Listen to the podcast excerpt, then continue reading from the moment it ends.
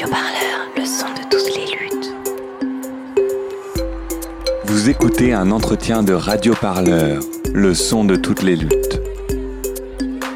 Euh, je pense, je pense qu'un souvenir assez. euh, au tout début, en fait, il y avait un espèce de texte européen. C'est pas un espèce, c'est un texte européen de, de- un règlement qui voulait et qui veut, qui est passé depuis, euh, forcer les, euh, toutes les plateformes internet à pouvoir censurer sur ordre de la police des contenus que la police considère comme terroristes et que du coup on doit censurer en une heure. Du coup, nous on luttait à fond contre ça euh, pour euh, plusieurs raisons qu'on peut imaginer.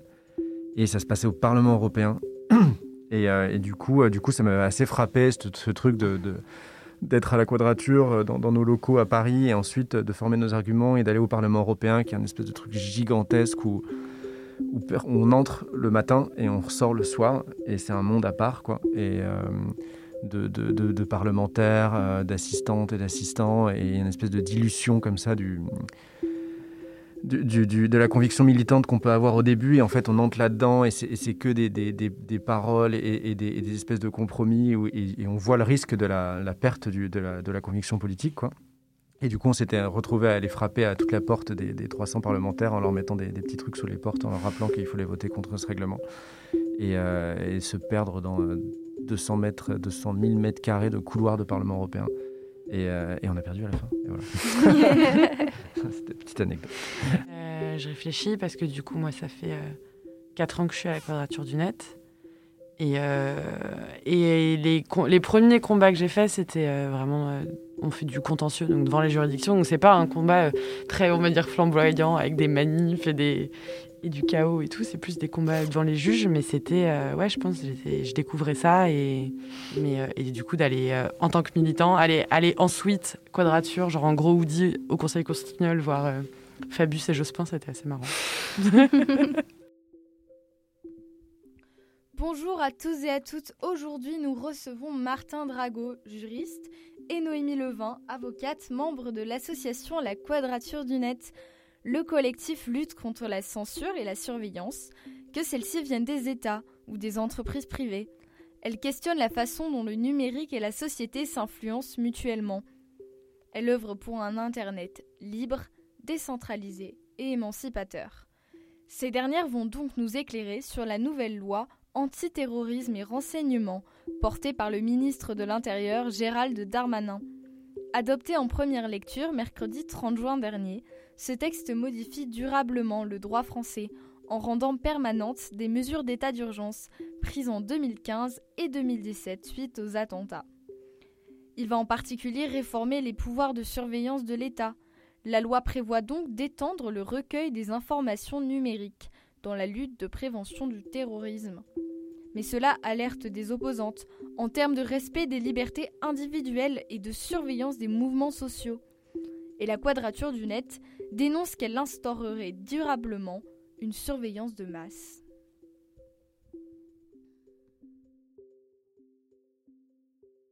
Pour commencer, la loi antiterrorisme de 2015 impose déjà aux opérateurs et aux opératrices de communication de mettre en œuvre des moyens pour détecter des connexions susceptibles de révéler une menace terroriste. Est-ce que vous pouvez nous en dire un peu plus sur le fonctionnement actuel?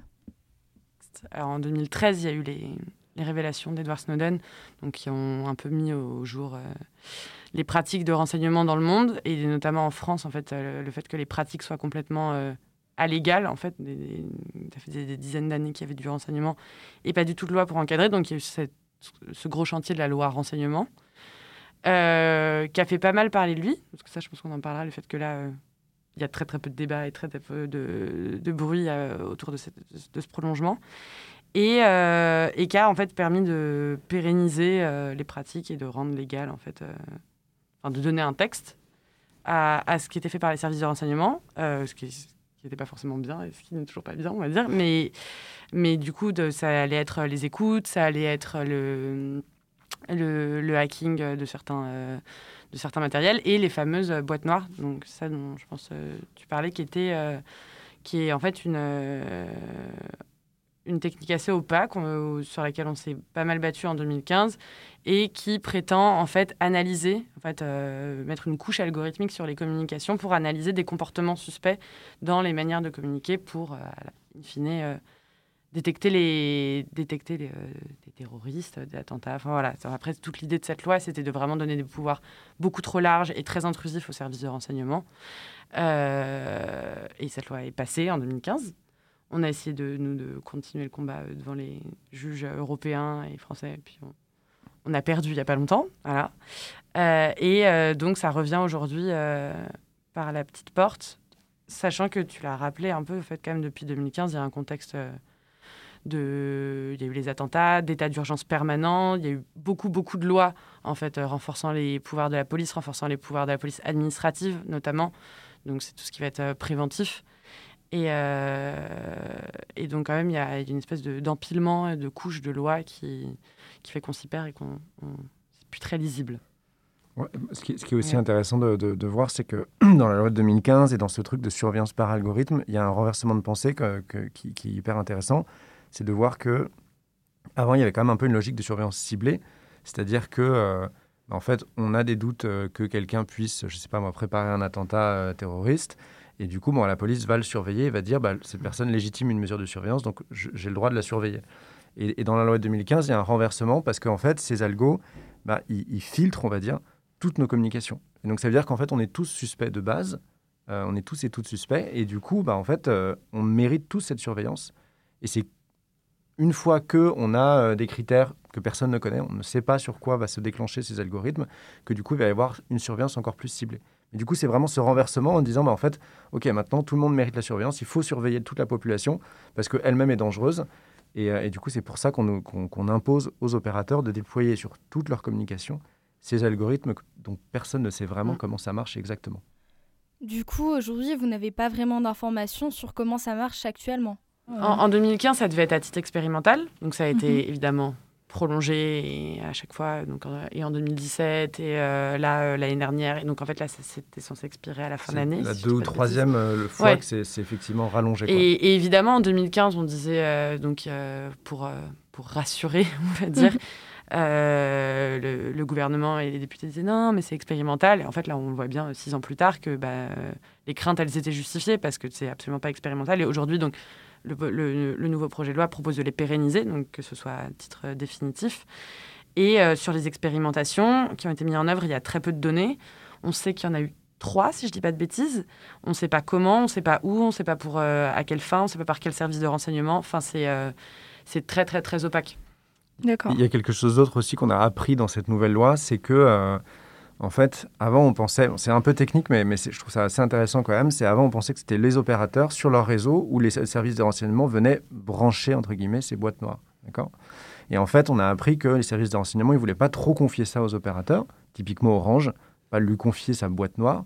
Et du coup, euh, en fait, ce qui se passe, c'est que tout le réseau de communication est dupliqué et amené vers des services relevant, pour simplifier, des services de renseignement, et qui eux-mêmes, sur ces réseaux, font leur propre travail. Donc c'est un peu tout technique, mais en fait, ça veut quand même dire que bah, il y a un moment où toutes nos communications, elles transitent par les services de renseignement pour qu'ils regardent un peu eux-mêmes et qu'ils fassent leur propre euh, tambouille, quoi, euh, pour bah, en fait nous surveiller et effectivement de façon opaque parce qu'on ne sait pas trop comment ça marche, quoi. Et on ne sait même pas si ça a marché ou pas. Mm. On nous dit, en fait, vous allez voir. Darmanin, quand il défend sa loi à l'Assemblée, il va dire Mais oh, c'est essentiel, évidemment, grâce à ça, on a arrêté 10 personnes. Mais en fait, comme on n'en mm. sait rien, il peut dire ce qu'il veut personne ne peut contrôler. Quoi. Et derrière, il y a vraiment l'imaginaire du mythe de, la technologie. Euh, l'algorithme euh, va trouver quelque chose euh, et, c'est forcément bien et c'est forcément... et, en fait, on va lui demander quelque chose, il va le trouver. Enfin, je sais pas, c'est un peu ce mythe que la techno résout tout et va forcément améliorer en fait les services et va forcément déjouer des attentats et qu'on est forcément nous horribles si on s'oppose à ça parce que parce que ça peut être que bénéfique alors qu'en fait c'est il y a une déshumanisation totale de la recherche euh, des terroristes, comme disait Martin. En plus, avant, c'était ciblé. Voilà, c'était, on, peut, imaginer euh, la, bonne vieille filature à l'ancienne. Là, on va, mettre tout le monde sous surveillance en pensant que la, technologie va faire le tri bien et de manière euh, justifiée, alors que derrière, il y a toujours des humains qui, qui en fait, codent et qui définissent les, les, algorithmes et qui, en fait, parfois peut-être enfin son, perdre le contrôle aussi donc ils vont peut-être euh, peut-être euh, je sais pas je sais pas comment le dire mais euh, ça va être vraiment utilisé de manière abusive. Enfin c'est le principe du droit c'est d'essayer de limiter les cas les cas d'excès et d'abus. Et en fait là aujourd'hui on n'a aucune visibilité là-dessus. Est-ce qu'il existe aujourd'hui des résultats justement de ces expérimentations qui ont été menées ces dernières années? Si, si, on, a, des rapports apparemment, enfin encore une fois, c'est plus des paroles ou des rapports des services d'enseignement qui disent vous inquiétez pas, ça marche. En, vrai, hein, là, les débats qu'il y a eu en ce moment, donc là, la loi de, 2020, 2021, pardon, elle est là pour pérenniser ces algorithmes et les étendre un peu. Avant, c'était juste sur certaines données euh, de connexion. On dit donc les données de connexion, c'est pas le contenu des messages qu'on échange euh, quand moi j'appelle Noémie, par exemple. C'est plus Martin a appelé Noémie à telle heure et où. Ce qui, peut révéler beaucoup, de choses, d'accord? Et là, le gouvernement veut l'étendre maintenant aussi aux au, sites d'adresse que vous consultez. Donc typiquement, si je vais sur terroriste.com plusieurs fois, on imagine qu'au bout d'un moment, ça va, ça, va, ça va tilter sur, le, sur la boîte noire. D'accord? Et donc du coup, dans l'Assemblée, bah, on a vraiment euh, euh, les parlementaires qui défendent cette loi et Darmanin qui disent, euh, à l'opposition qui demande du coup bah, souvent le, retrait de cette loi, ils disent non, non, mais vous inquiétez pas, nous on a vu, franchement ça marche, vous inquiétez pas, faites-nous confiance. Et c'est vraiment hein, ce qui est dit en Assemblée, c'est faites-nous confiance, c'est important, ça marche. Et voilà. Ce qui fait que bah, cette loi en fait, il n'y a pas de débat, parce qu'on ne peut pas avoir de débat sur un truc opaque où on nous dit juste faites-nous confiance. Donc cette loi, pour l'instant, elle, est passée extrêmement rapidement dans les deux chambres du Parlement, Assemblée nationale et Sénat. Et c'est passé en, euh, je crois, deux jours à l'Assemblée nationale et euh, un jour, même pas un jour, au, Sénat. Parce qu'il n'y a, pas de mmh. débat à avoir, en fait. C'est, euh, vous inquiétez pas, faites-nous confiance, c'est secret, ça marche. Mais donc ce que disait Martin, en fait, l'espèce de nouveauté, c'est que, donc en fait, avant, les, les, boîtes noires analysaient des données brut, donc données de connexion. Et là, on passe aux URL. Donc, euh, en fait, ça, c'est du contenu. Et déjà, en 2015, en fait, ça avait vraiment, pour le coup, en 2015, il y avait vraiment eu du débat à l'Assemblée. Enfin, si on reprend les. les euh, il y a des retranscriptions des débats parlementaires et vraiment cette idée d'URL c'était du contenu c'était une donnée personnelle enfin c'était il y a vraiment des députés qui s'étaient opposés et donc ils avaient lâché là-dessus enfin ça n'avait pas été intégré dans les boîtes noires et là donc l'idée c'est d'étendre en fait cette analyse aux sites. Donc, euh, en fait, les adresses URL des sites qu'on consulte donnent énormément d'informations. Et en fait, donc, euh, donc là, c'est assumé. C'était dans les tuyaux depuis super longtemps, même si nous, on a essayé de s'y opposer devant, devant, les juges, euh, d'étendre en fait cette analyse algorithmique aux sites que l'on consulte. Et en fait, il y a quand même énormément d'informations sur notre vie privée. Et comme dit Martin, en fait, nous, à côté, on a beaucoup travaillé sur les données de connexion. Euh, donc c'est ce qu'on appelle aussi les métadonnées. Donc c'est voilà, c'est pas le contenu de nos conversations, mais c'est euh, les gens à qui on parle, à quelle heure, euh, les numéros de téléphone. Et en fait ça pour les services de renseignement, c'est une masse de données énorme et qui est entre guillemets facilement traitable parce que c'est pas on n'est pas pendant une heure à écouter le contenu d'une conversation en fait les données on peut les on, peut les passer à la moulinette et essayer de trouver des informations avec en les classant en les triant en les recoupant et donc c'est hyper intrusif. Et en fait, aujourd'hui, euh, les données de connexion de toute la population sont, conservées pendant un an par les opérateurs. Et donc ça, c'est une première chose pour la recherche d'infractions. Et elles sont aussi vachement utilisées par les services de renseignement. Et là, donc on passe une étape au-dessus parce que c'est pas que les données de connexion qui sont mises dans la moulinette de la boîte noire, mais il y a aussi les, adresses URL euh, des sites euh, que tous les Français consultent. Est-ce que vous pouvez nous expliquer sur quels critères les connexions au site web sont surveillées? Est-ce que vous savez donc euh, qu'est-ce qui sera considéré, par exemple, comme une communication suspecte? C'est une question qu'on peut élargir à, plein de domaines. En fait, c'est quoi être suspect? Euh, C'est le principe, en fait, de, nous aussi dans d'autres combats qu'on a par rapport à, la répression policière ou des choses euh, via les technologies. En fait, c'est tout l'enjeu, c'est de, pour nous, c'est de restreindre le plus possible et de préciser le plus possible c'est quoi être suspect. Donc aussi, c'est quoi euh, les, les, raisons qui permettent de surveiller, les, les motifs. Et ça, c'était en 2015 déjà le combat, en fait, parce que la loi renseignement, elle permet de surveiller pour un, des raisons, enfin, il y a toute une liste de raisons dans, dans, le, dans le code de la sécurité intérieure qui sont hyper larges. Donc, en fait, plus c'est large, plus c'est open bar. Et en fait, du coup, un comportement suspect, si c'est pas défini, bah, ça peut être, euh, et ça a été le cas, il y a des militants écologistes qui ont été surveillés au moment de la COP, la COP 21 parce que c'était. Euh, on, je sais pas, on peut dire qu'ils sont suspects parce qu'ils vont faire des actions euh, violentes ou, en fait on peut imaginer tout ce qu'on veut tant que c'est pas défini, en fait, les services de renseignement peuvent mettre ce qu'ils veulent dedans.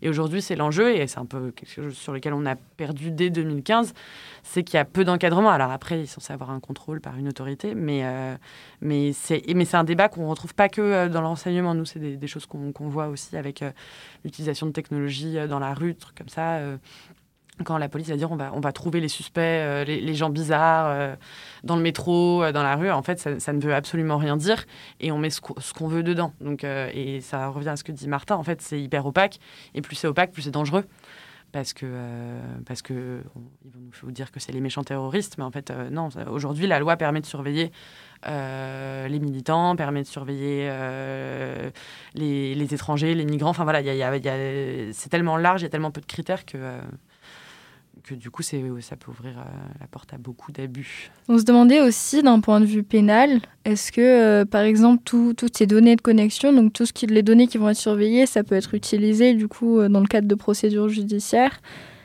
plus tard, comme des preuves, par exemple? Alors, il y a une différence. Alors, les, si je dis pas de bêtises, les boîtes noires, c'est vraiment que pour le renseignement. Donc, donc c'est la police administrative, voilà, qui va essayer de de manière préventive euh, d'empêcher euh, la commission d'infraction. Et à côté, en fait, c'est ce dont on parlait tout à l'heure, il y a euh, en France un système qui demande aux opérateurs de conserver les données de connexion. Donc, toi, ça va être les gens que tu appelles, les, numéros à qui tu envoies des messages, les, sites auxquels tu te connectes, l'heure et tout. Enfin bref. ça, toute ton activité en ligne, pendant un an, elle est conservée par les opérateurs au cas où. au cas où il y a une procédure pénale où on en aurait besoin.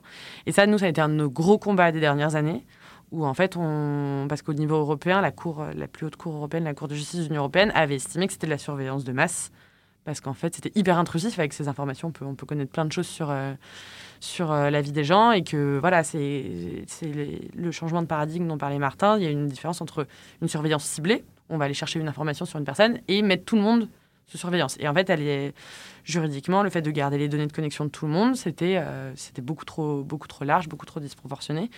Et, euh, et, la Cour de justice estimait que c'était la surveillance de masse. Et en fait, nous, on a porté le combat vraiment très juridique, euh, technique, devant les juridictions. Et on, a gagné au niveau européen, enfin, à peu près, où la Cour de justice de l'Union européenne a estimé que le, voilà, le régime des données de connexion en France était trop large et qu'il devait être ciblé, que ce n'était pas, pas conforme au droit européen. Et on est, euh, on est revenu devant le juge en France. Donc, voilà, donc ça, c'est des données qui sont utilisées pendant les procédures pénales. Et en fait, le Conseil d'État a rendu une décision il y a, il y a deux, trois mois où il a complètement tordu le sens de ce que disait euh, la Cour européenne et en gros pour, euh, pour à la fin légaliser les pratiques euh, de la police. Parce qu'en fait, ces données de connexion, ils n'arrivent pas à s'en passer, ils n'arrivent pas à changer de paradigme, ils n'arrivent pas à changer de logique, à se dire en fait, bon, bah, on va peut-être changer nos pratiques et on va pas surveiller tout le monde, mais voilà, on va, on va, on va repasser à la bonne vieille surveillance ciblée. Non, en fait, ils n'arrivent pas à, l'accepter, parce qu'ils disent que c'est des données utiles d'imaginer que tout le monde est suspect. Et donc, bref, le Conseil d'État a vraiment tordu le droit. C'était vraiment une grosse défaite pour nous pour en fait estimer que les cas euh, d'exception euh, d'atteinte à la sécurité nationale, en gros la Cour européenne demandait à ce que ce soit vraiment limité à des cas très précis. Bah, le Conseil d'État a estimé qu'en France, euh, il y avait une atteinte permanente à la sécurité nationale et donc que ces données pouvaient être conservées tout le temps. Et donc aujourd'hui, effectivement, c'est vraiment un, un, outil qui, qui est, qui est à disposition des services de police, enfin, d'aller demander aux opérateurs, dans le cadre de procédures pénales, les données de connexion euh, des personnes mises en cause. Et c'est un outil qui est parti pour euh, rester. on, est, on, est, dans le vachement technique, hein, mais, euh, mais parce qu'il ne faut pas confondre, effectivement, comme dit Noémie, les, les mesures de surveillance générale, qui pour l'instant sont limitées, donc surveillance de l'entièreté de la population, qui pour l'instant sont limitées aux données de connexion, sauf cette mm. question de la, nouvelle loi qui, qui, passe maintenant les, données, les, URL. Or, dans les URL, il peut y avoir des données de contenu. Oui. là, on est vraiment vachement dans, dans, le détail quand même. Oui. Et puis les autres surveillances qui font, bah, effectivement, comme dit si de tout, euh, tout d'un coup on vous considère suspect ou suspecte, bah oui, vous pouvez être mis sous, sous écoute et là, ou, sous surveillance mm. ciblée. Et là, enfin, techniquement, ça doit passer par un juge, etc. Mais là, vous pouvez, vous pouvez avoir euh, tous vos messages qui sont, qui mm. sont. Mais si vous passez par une messagerie chiffrée, ça va être plus chiant, quoi. Mm. Or, dernièrement, il y a eu des opérations de police euh, qui se sont attaquées aux messageries chiffrées en mettant des failles de sécurité dans certaines messageries, dans certaines. Il, commence à avoir vraiment une lutte de plus en plus frontale entre la police, les services de renseignement et les messageries chiffrées, parce que, bah, euh, je sais pas, dans son, dans son, son côté avide de, de, de, surveillance, bah, ça les frustre quoi, de, voir des communications qu'ils ne peuvent pas attaquer. Mm. Et du coup, euh, du coup il commence à y avoir de, plus en plus de pression sur ces messageries chiffrées. Pour l'instant, elles tiennent, mais, mais c'est vrai que nous, on le voit, aussi bien en termes législatifs qu'en termes d'opérations de police, il y, a beaucoup de pression qui, qui est là. Radio Parleur, le son de toutes les luttes est-ce qu'il existe et il existera du coup des moyens aujourd'hui pour euh, protéger complètement nos données C'est un gros débat. je pense, que, je pense que certains d'entre nous vont dire euh, repasser à, à la lettre et, au papier, parce que quand on utilise des outils numériques, bah, malheureusement, il y a toujours une possibilité de se faire surveiller. Euh, peut-être que vous utilisez Signal ou WhatsApp et que du coup vous avez l'impression d'être chiffré, mais peut-être qu'en fait Signal, et il y a des gros doutes quand même sur Signal, euh, coopère avec certains, certains euh, services de police. Et puis en fait, vous, vous, utilisez le téléphone, donc vous passez près d'antennes réseau. Donc en fait, vous bornez à des antennes réseau, donc vous êtes susceptible de surveillance aussi. Donc on peut essayer au maximum d'utiliser des outils libres, c'est-à-dire des outils dont le code est ouvert. Donc il peut être audité par n'importe qui, d'accord Ça c'est important. Et donc techniquement, il n'y a pas de logiciel espion dans ces, dans ces, dans ces, outils, euh, dans ces outils libres. Utilisez aussi des services de messagerie chiffrés pour que vos communications ne soient accessibles qu'entre vous. Mais il faut savoir que dans l'utilisation d'outils numériques, il y aura toujours ce risque-là. Et donc, je, en vrai, hein, je pense que vraiment le meilleur truc pour se protéger, c'est d'utiliser au minimum euh, des, outils, euh, des outils numériques. C'est pareil, c'est les VPN en plus, tout dépend d'où. Enfin, nous par exemple, on a des, des amis euh, qui font des, qui sont dans des fournisseurs d'accès à Internet associatif. Donc ça permet en fait d'avoir euh, une transparence totale sur euh, comment l'Internet, vraiment ils vont tirer les tuyaux de l'Internet et comment comment c'est fait. Et eux, ils peuvent fournir des VPN, c'est nos amis, on sait d'où ça vient, mais par exemple les VPN en ligne, pareil, on sait pas, enfin c'est un peu opaque sur comment ça marche. Et on peut pas dire que ça protège euh, entièrement. Ça va, voilà, ça va, ça, va changer le chemin de l'adresse euh, IP. Euh, mais bon, voilà, jusqu'à où, jusqu'à quand enfin, ça, Pour donner les bases, je pense que. Parce qu'après, il ne faut pas oublier que les services de renseignement, la, surveillance, mais aussi la surveillance commerciale par les mm. cookies, etc. Donc, j'aurais l'impression que moi, de base, si, j'ai l'impression d'avoir les membres de l'assaut autour au-dessus de, moi, ils diraient oui, logiciel libre d'exploitation. Euh, plutôt Mozilla euh, sur un service euh, sur, d'accord, sur un, pour, pour, pour, exploitation Internet. Utiliser, si possible, le moins possible Google, donc essayer de passer par d'autres d'autres services de, de recherche. utiliser un bloqueur de pub, qui est, je ne l'ai pas là, surtout pas AdBlock. uBlock Origin. uBlock Origin, qui est un des meilleurs bloqueurs de pub qui existent. messagerie chiffrée, donc plutôt par signal, ou par, par exemple, nous on utilise aussi un service qui s'appelle Matrix, où toutes les conversations sont chiffrées. Donc voilà, il y, a des possibilités. J'aurais tendance à dire, essayer de faire ça à la base. Le problème, c'est que ça demande une certaine expertise, mm. une certaine compétence, et que bah, c'est pas facile. Genre moi tout seul, avant d'être à la quadrature, bah, je savais pas utiliser Matrix. Mm. Euh, uBlock Origin, c'est pas très compliqué, mm. mais il faut quand même l'installer et tout. Euh, et, ma grand-mère, elle ne sait pas installer uBlock Origin. Donc c'est aussi ça le, problème de ces outils de, de protection. bah, c'est que c'est une sorte de protection individuelle quand même, et on oublie derrière la lutte. Ça peut pas aider à la lutte collective qui est non, en fait, on veut ni de surveillance publicitaire, ni de surveillance des renseignements. Et, euh, et voilà. Dans la tribune que vous avez co-signée, Martin Drago, vous évoquez que cette loi pourrait constituer une menace pour les organisations politiques opposantes, par exemple aux mouvements sociaux. Euh, est-ce que vous pouvez développer un peu ce point de vue? Oui, bah c'est ce qu'on disait euh, tout à l'heure avec Noémie, c'est que dans la notion de suspect pour l'État, alors que c'est vrai, souvent, on a l'impression que dans les grands débats à l'Assemblée nationale, on va souvent parler du terrorisme. Euh, et, pour Gérald Darmanin, euh, que du terrorisme islamique. D'accord? Euh, En fait, on se rend compte que bah, cette notion-là, ou les attentats qu'il y a pu avoir, vont, sont utilisés pour développer et légitimer des grands pouvoirs de surveillance qui sont donnés à l'État, et qui à la fin sont utilisés pour surveiller bah, beaucoup aussi de, militants euh, politiques, que ce soit euh, les écolos, que ce soit les véganes même. Il y a, des notes de l'Élysée qui disent attention aux véganes, c'est très dangereux. Euh, et effectivement, les, étrangers, les immigrés, les migrants, etc., qui sont à la fin, et les mouvements sociaux bah, politiques, qui sont à la fin surveillés, parce que la notion de terroriste, elle est tellement large que ça peut être tout, tout mouvement politique qui cherche à déstabiliser les institutions.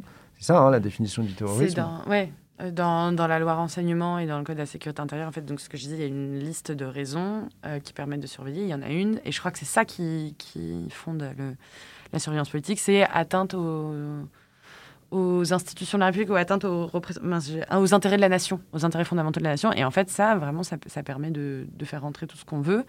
Euh, dans la décision du Conseil d'État dont je parlais tout à l'heure sur les données de connexion, c'était, c'est vraiment dit texto. Euh, dans, la, dans la liste des, menaces, euh, il y avait les mouvements sociaux. Donc on pense aux gilets jaunes, euh, voilà. il, ne s'en cache pas qu'il y a tout un pan de la surveillance qui est utilisé pour, pour observer ce qui se passe chez les militants. Mais à nouveau, c'est hyper opaque. On a un pourcentage, et encore, non, je crois que c'est tellement inclus dans une autre catégorie qu'on ne sait pas, tellement quel pourcentage ça, ça, représente. Mais clairement, le terrorisme dont, enfin, le terrorisme pur et dur, je crois que c'est 30 ou 40 de.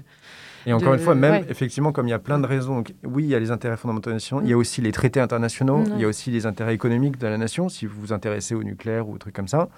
Euh, et à côté, il y a cette notion de terrorisme, et même cette notion de terrorisme, elle est sujette à tellement d'interprétations larges que, ben, en fait, euh, ouais, ça peut donner lieu à, la, surveillance de manifestations, de mouvements sociaux. Et derrière, c'est quoi? Ben, Derrière, c'est l'opposition politique donc, euh, donc ça fait très peur, hein. ça fait penser à, un État autoritaire parce qu'on on lui donne énormément de pouvoir pour surveiller des opposants politiques.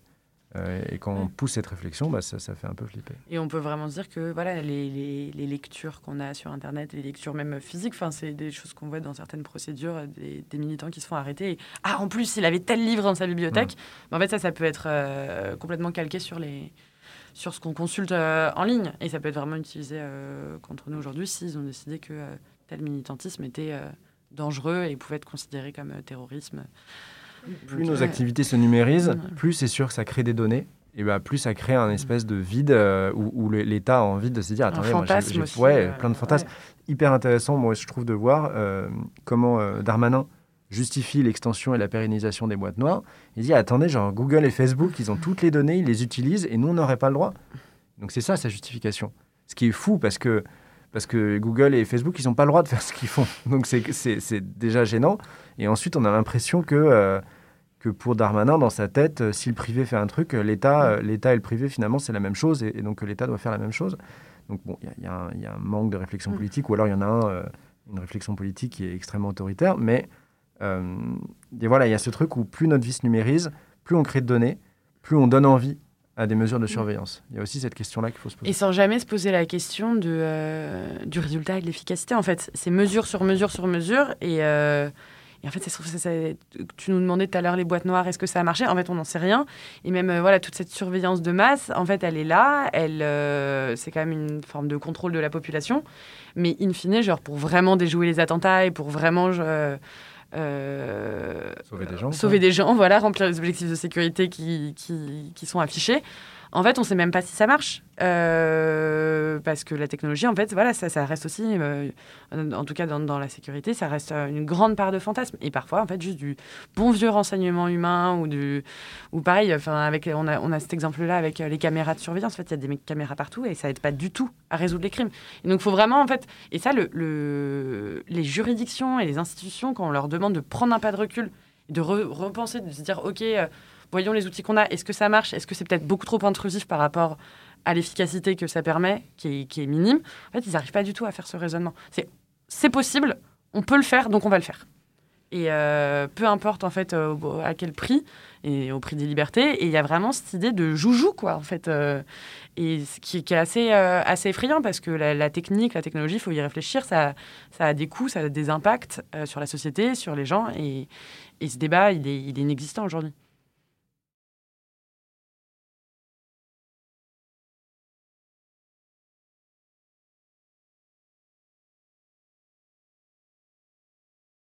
Je, pense, non, parce qu'on en a parlé hier. Euh, euh, c'est juste qu'il y a le mot police dans la chanson. On a parlé de Karma Police de Radiohead avec. Ouais, parfait, Voilà, je me dis, euh, c'est avec la technopolice et tout, tout ça. Voilà, après, je n'ai pas les paroles en tête. Non, moi non plus, mais il y a le mot police dedans. Et c'est vrai qu'on la met souvent, du coup, quand on travaille. Donc, c'est un très et puis, c'est une bonne chanson.